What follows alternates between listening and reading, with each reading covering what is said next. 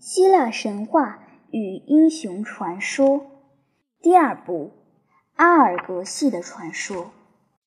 一、迪尼斯的女儿们，在广袤的希腊全土，你们找不到一个地方比之阿尔格斯城有更多的古老的圣地了。这座城是赫拉所爱的，但在阿尔格斯的圣地中，那些最古的、最为人所敬的，却在城外，在城市与海岸之间。这是一个巨大的、满身绿草的土丘，从平地上高拔而起。外形看来似是一个天然的小山。但其实却出于人工，因为这个土丘乃是一所大墓，在那里，远古的英雄们，他们的姓名已为时人所忘，每个人都在他自己的侠穴中长眠不醒。然而，那些睡者却很能保佑着、护卫着他们生前为他攻占确地的国家。更有甚者，他们在死者的朦胧意识之中，还能听见岛屿，销售祭品，也还能觉得快乐。当百姓们为他们的故事而举行的纪念，特别是在他们墓旁举行的那种高尚的竞技会，在他们的少年时，他们也是喜爱竞技的。在英雄时代，竞技是人人熟悉的游戏。他们的风俗是：当一个大战士死亡举葬时，必要举行一次竞技。每年在他的周祭时也要如此。到了后来，在希腊的许多城市，便没有一个不为了纪念他们的死者而举行地方竞技的。其中有四个竞技会：奥林匹克、皮提亚、伊斯米亚、尼米亚，赢得了世界闻名。这四个会独称神圣的竞技会。但当这些节宴愈变得绚丽，他们的为了纪念死者的初意却消失了，不为人所知了。以后，无论是这四个大的，或其他许多小的竞技会，都不再成为纪念英雄，而成为祭神的一种典礼了。最早的阿尔格斯的英雄们的大墓，便足以证明此说。在土丘的基上有一个低的神坛，刻着“献给英雄们”几个字，每天都为祭献的酒所施。但在它的高峰上，却立着宙斯、波塞冬。阿波罗及赫尔墨斯的像，在像基础之上，于神之外上刻有阿格尼奥斯一字，禁忌的保护者。在一个夏天的早晨，从海边的路上来了一对之前未见的旅客，向这个圣丘而来。她们是五十个美女，每个人都装饰的如一个国王的女儿，且每个人手中都高持着一只绿枝和一束白羊毛，表示祈求的符号。一位尊严的白发老人率领着他们，他们没有一个跟从的人。更可怪的是，在这个和平的大道上，他们。却如被追的动物似的慌慌张张地疾走着，还不时地经顾着后面。这些逃亡者似乎直向城中而去，但走进了这座土丘时，他们的老年的率领者却停了步，以他的形杖指着土丘说道：“女儿们，我们且上了前面的高耸的圣地上去吧。”我们可避于其上，否则在我们到达阿尔格斯城之前，我们的敌人也许会追上我们。他说完了话，引路上山，尽力地疾走。女郎们跟随在他后面，如一群白羊跟在牧羊人之后。当他们到达了山峰时，一个女郎叫道：“看呀，父亲迪尼斯，从这个地方我们能见我们的来路及海口，全都是空的。谢谢宙斯，那些恶徒离此还远着呢。”但别的一个女郎却叫道：“我在海面上看见了一个黑帆，这是我们宗人的船。”唉。但愿波塞冬扬起了一阵大风涛，将它吞没了下去。但不，不，它正顺着风驶来呢。看呀，看呀，姊妹们，它是如何快地驶进于岸呀！他们全体都惊吓纷乱地挤在一块，哭泣着，高声地恳求着上帝的帮助。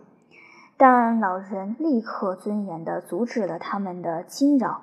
他们既镇定的喧哗之后，老人便说道：“如果你们这样惊慌失措，一切事便都要完结了，我的女儿们，因为我们唯一的希望是阿尔戈斯人能够看在你们祖先的面上，允许给你们以保护。”但如果他们看见你们那么惊气着，不像王家公主的样子，他们怎么会相信你们乃是伊纳科斯的王家血统呢？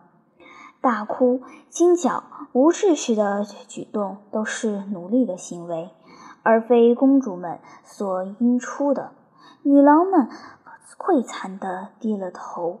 他们的父亲又说道。当你们向海面上看时，孩子们，我却向阿尔格斯的方向看着。我们的帮助究竟来了没有？你们来看那边，你们看见大陆上尘云卷起，正向我们而来吗？这告诉我，我们的进程一位人从城墙上看到，而国王或者别的大人物便带了战车及骑兵而来。查看我们是谁，为什么而来，就在留心听着，如我所吩咐的作曲。你们全都坐在这些神像的脚下，陈列的排着，高持着你们的神圣的标记。看呀，这里的诸神们都是熟悉的。波塞冬执着三股叉站在那里。赫尔墨斯，埃及人也崇拜着他。在那边是弓手阿波罗，这里是我们自己的宙斯。我自己却最近的坐在他们的足下。那么你们都排列好了没有？那很好。现在你，我的大女儿，站到我的右手来，预备答应前面的来人。要客气，要机警，因为现在我看见了他的王冠，这乃是当地的国王自己前来了。我自己也是一位国王，不便以这个低下的乞求的姿态和他相遇，所以你要代表我们全体说话，表示我们为什么要到阿尔格斯来求保护。但要记住。说的话要简洁，不要多说，因为阿尔格斯人是有名的寡言的人。在这个时候，车子和跟从的马队到了土山之下了。一个人的声音高叫道：“嘎，山上的客人，你们是谁？从什么地方来？”说话的是一位金冠有须的人。他在他的御车者之旁，以了一只王杖立着。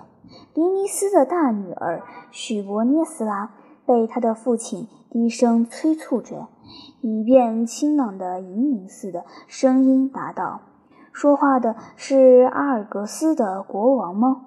我要对于他，不对别人，说出我们的经过来。”因为我和我的妹妹们是来求他的保护的，为的是也是阿尔格斯人。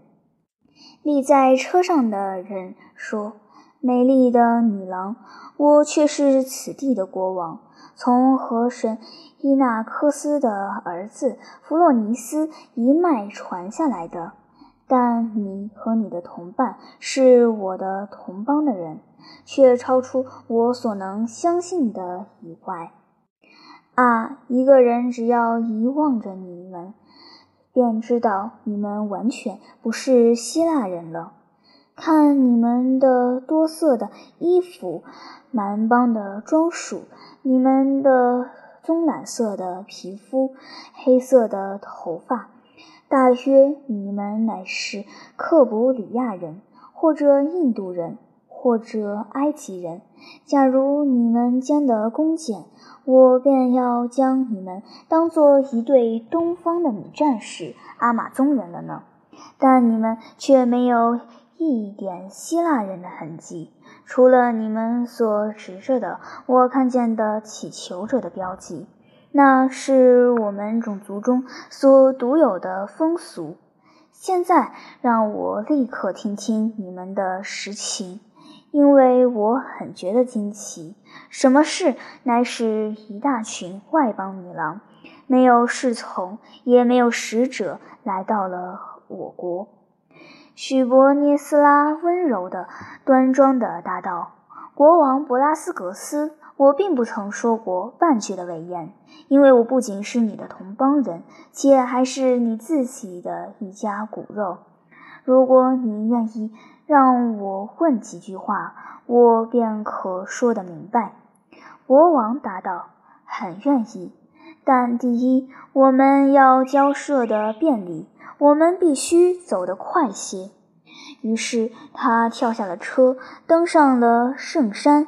他看见五十位女郎排列在圣像周围，犹如一群羽毛鲜艳的外国鸟，而一个尊严的老人坐在他们当中，宁静不言，有如石像之一。然后他回向对他说话的少女。叫他说下去。你追记你的钱袋，他说道，直到河神伊纳科斯的儿子。现在告诉我，你知道不知道这位伊纳科斯有一位女儿，名为伊俄的？她乃是伟大赫拉的妙手与祭司吗？伊俄不是那么美丽，竟使赫拉的丈夫神之王也爱上了她。因此，使他得到了奇货吗？这是一个传说。博拉斯格斯答道：“父子相传的流传到我们之时。”他说道：“那嫉妒的女神将伊河变成了一只牛，还给了他一只牛银，以饶苦他，驱使他愤怒的由阿尔戈斯奔出，而到了远地去。”但这一切和你们有什么关系呢？等一会儿，国王，你便将听见。”许伯涅斯拉说道。“这位伊纳克斯的不幸女儿，在漫游了全个世界之后，最后栖息在被视在一个远地呢？在埃及，在圣尼罗河的岸上。”国王答道。因为宙斯在那里出现于他的面前，用他的手一触，不仅复了他的人形，还使他生了一个儿子。此子名为厄帕福斯，即手触而生之意。你们的传说不还说着？这位女郎再问下去：那位神奇的儿子的运命吗？他成了埃及的王，这是宙斯允许了他的。博拉斯说道。据说他的子孙仍在埃及他所建的城市中为王，但他们的名字我却不知道，因为我们的海外贸易者很少和埃及人往来交易。那么，让我来告诉你吧，许伯涅斯拉说道。厄帕福斯的第一个继承者是他的女儿利比亚，一位伟大的女王。继之而及王位的是他的儿子帕罗斯。帕罗斯死后，他的两个儿子分了国土，长子取得了所有尼罗河省的高壤，以他自己的名字称他为埃古普托斯，而将比利亚的海岸给了他的弟弟迪尼斯。这两位国王各娶了许多的妻，依据着尼罗河著名的风俗，埃古普托斯生了五十个男子。而迪尼斯则生了五十个女儿。现在我已说完了，国王呀，你总可以将我当做你的同族吧？虽然我们是生在国外的，你所见的这位老人便是迪尼斯，我们都是他的女儿。同族的小姐们，我祝贺你们全体。博拉斯格斯恭敬地答道。也祝贺你们的尊严的父亲，但小姐，你似是代表了全体说话的，可否让我问问你们为什么乔装了乞求者的样子到了这里来呢？是否不幸在埃及犯了血罪，所以不得不逃出来吗？我不能相信。然而，这种的罪最常使乞求者到了神庙中来躲身。不，国王，我们不是杀人者，也不曾为任何罪过所污染。许伯尼斯拉骄傲地答道：“我们曾是乞求者，但却是最没有罪的。我们曾是流亡的人，但却不是因为破坏了一个圣律，而是因为我们不肯破坏了圣律。”简而言之，我们是逃离了家乡，以避免和我们的堂兄弟国王埃古托斯的五十个儿子的步伐结婚的。是的，那些强暴不成的少年，却要用暴力来迫取我们，不惜违抗着禁止亲属不能结婚的古代禁律。他们以大军侵略我们父亲的国土，他知道势力不敌，只能立刻将我们搭上了船，逃到海外来。哎，我们还没有行驶三里远近，他们便查出了我们，用战舰追了来。谢谢宙斯，他们并没有追上我们，但他们总跟在我们之后，直到阿尔格斯的海面。无疑的，他们不久便要上岸追了我们了。现在，国王呀，我们唯一的希望便在你身上了。看在同宗同国的面上，看在不破的祈求者的权利面上。看在你国内的那些神圣的保护者面上，我们恳求你的是不要让我们的敌人掳劫了我们而去。于是，博拉斯格斯愁容地说道：“我绝不会推却你们这种请求，爱迪尼斯的女儿们。但如果你们的堂兄弟、王子们……”也有一种请求，将怎么样呢？你们所支持的是血族不能结婚的顾虑。我们的阿尔格斯是这样，但在希腊的别的城市中，在埃及也是如此。据我所知，却发生了一种不同的法律，即一个妇人的父亲的最近亲人有娶她为妻的这个权利。这个法律有一个利益，便是保存了一家的势力、财产，不让女儿的遗产转移到他人之手。所以，如果埃古普托斯的儿子们根据这个法律来要求你们为心腹时，我看你们除了服从之外是没有别的办法了。女郎们呀！于是，他们同声的叫道：“要我们驯服了这些无耻之徒，还不如死去。”许伯尼斯拉松了他的衣带，向国王扬着道：“这里是我的办法，博拉斯格斯。如果你拒绝了保护我们，你这话什么意思？”他不安地说道。“你使用这个衣带做什么？”“我要使用它来自己吊死。”他说道。“这个宙斯的神像将成为我的脚架。”爱不仅是这一个天神，其余的神也都将有同一的效用呢。因为我知道我的妹妹们也都是和我一心的。不要说了，无顾忌的夫人。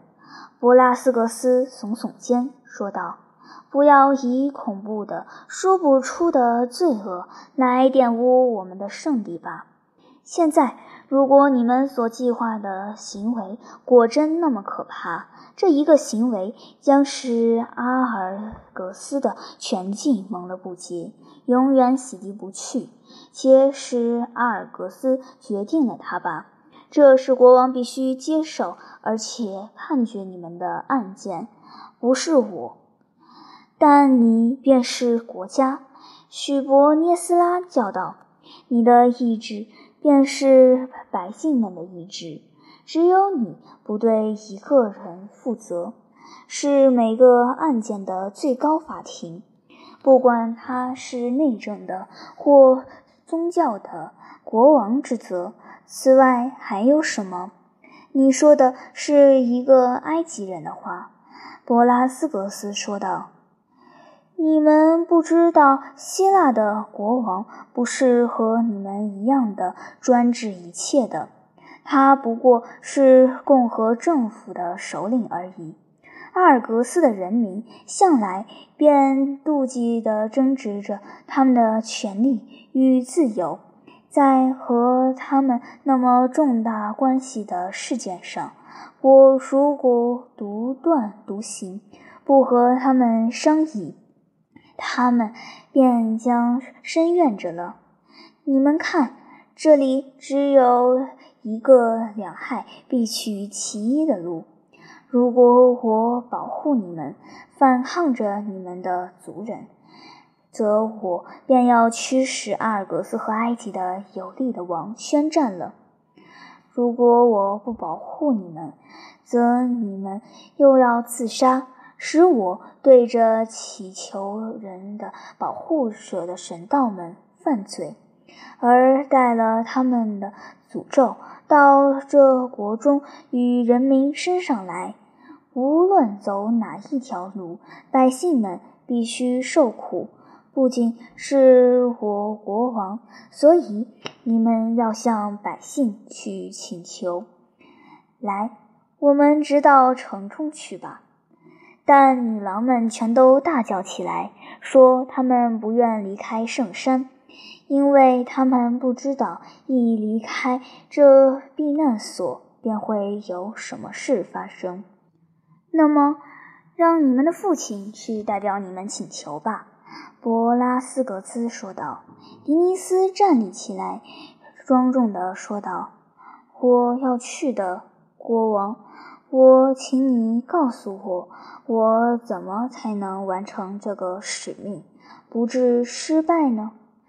尊敬的迪尼斯，国王说道：“告诉你，你要如一个乞求者般的坐在市场上的城中保护神的祭坛之前。人民看见你的白发那么低垂，一定会怜悯而且愤怒的。你就投向他们。”仿佛是你出于自愿的向他们求保护。不要说出一句话，说已和国王先办了交涉，因为共和主义定爱找他的统治者的错，且常疑心君主是妨害他们的。阿尔格斯人如以为你只向他们祈求。并不曾得到我的暗示，则他们当更热心地帮助你。因此之故，我自己不便领了你们进城，但我们的从人们将在城门口等候你，仿佛是偶然遇到的，否则你的一帮肤色将受到我们下流的市民的欺辱。”阿尔格斯王说完了话，便坐车向城去的。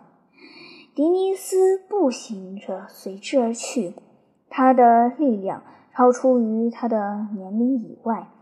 焦急的女郎们眼巴巴地等候着他们父亲的归来，时间格外的长。好不容易才看见了他乘骡子由大路而来。他在山下停了骡子，便大叫道：“好消息，女儿们！全体阿尔格斯的集会已经决定要援救你们了。下到这里来，我的孩子们！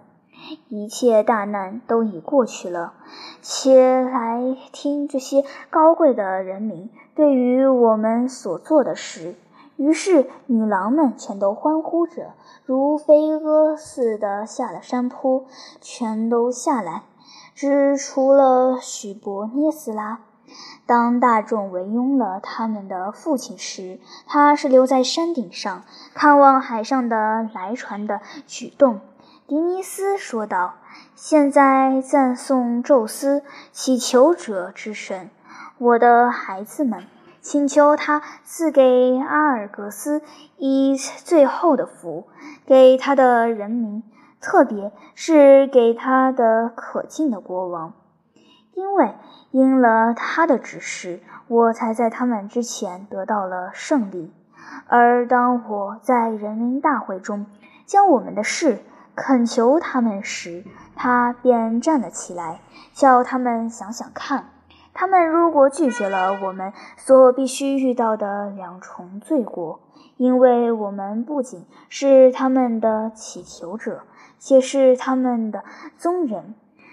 他看见他们已经感动，便捉住了机会在手，如一位机警无伦的政治家一样，提出了这个决议。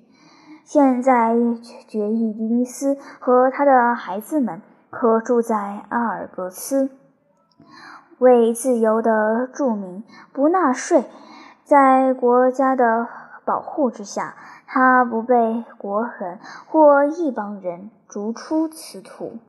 在他们被任何外来势力所压迫时，全体的市民都要起来帮助，否则便要罚以违抗之罪。博拉格斯这样的说着，不等到使者正式宣告表决，人民大会中已是这里那里的举起手来了。所以，我们应该特别敬重这位聪明正直的国王。而在天神们中，我们要赞颂成功者宙斯，他给国王的友谊的帮助关上了成功。当迪尼斯说完了话时，快乐的女郎们扬声赞颂着宙斯，歌声甜蜜可爱。但许伯涅斯拉突然在山顶上尖声叫道：“父亲呀，姊妹们呀，不要让仇人们急急地将你们袭取而去呀！看呀，他们的大队已在海港中了。”领舰已向岸划来，我能够看见白衣的水手们在他甲板上如蜂蜜似的稠密。勇敢些，勇敢些，我的孩子们！迪尼斯叫道。这时，女郎们脸色苍白，全身颤抖地围绕他。记住，现在没有人能加害于你们了。阿尔格斯将不让恶徒们以意志加于你们身上，哈哈！埃古普托斯的儿子们，你们乃这样的带了一群人来娶老人和他的女儿们去吗？你们以为是一个容易的俘虏物吗？但你们知道，你们所必须争斗的，却不是无助的妇人，我的勇敢的侄子，不，乃是比你们更强的人。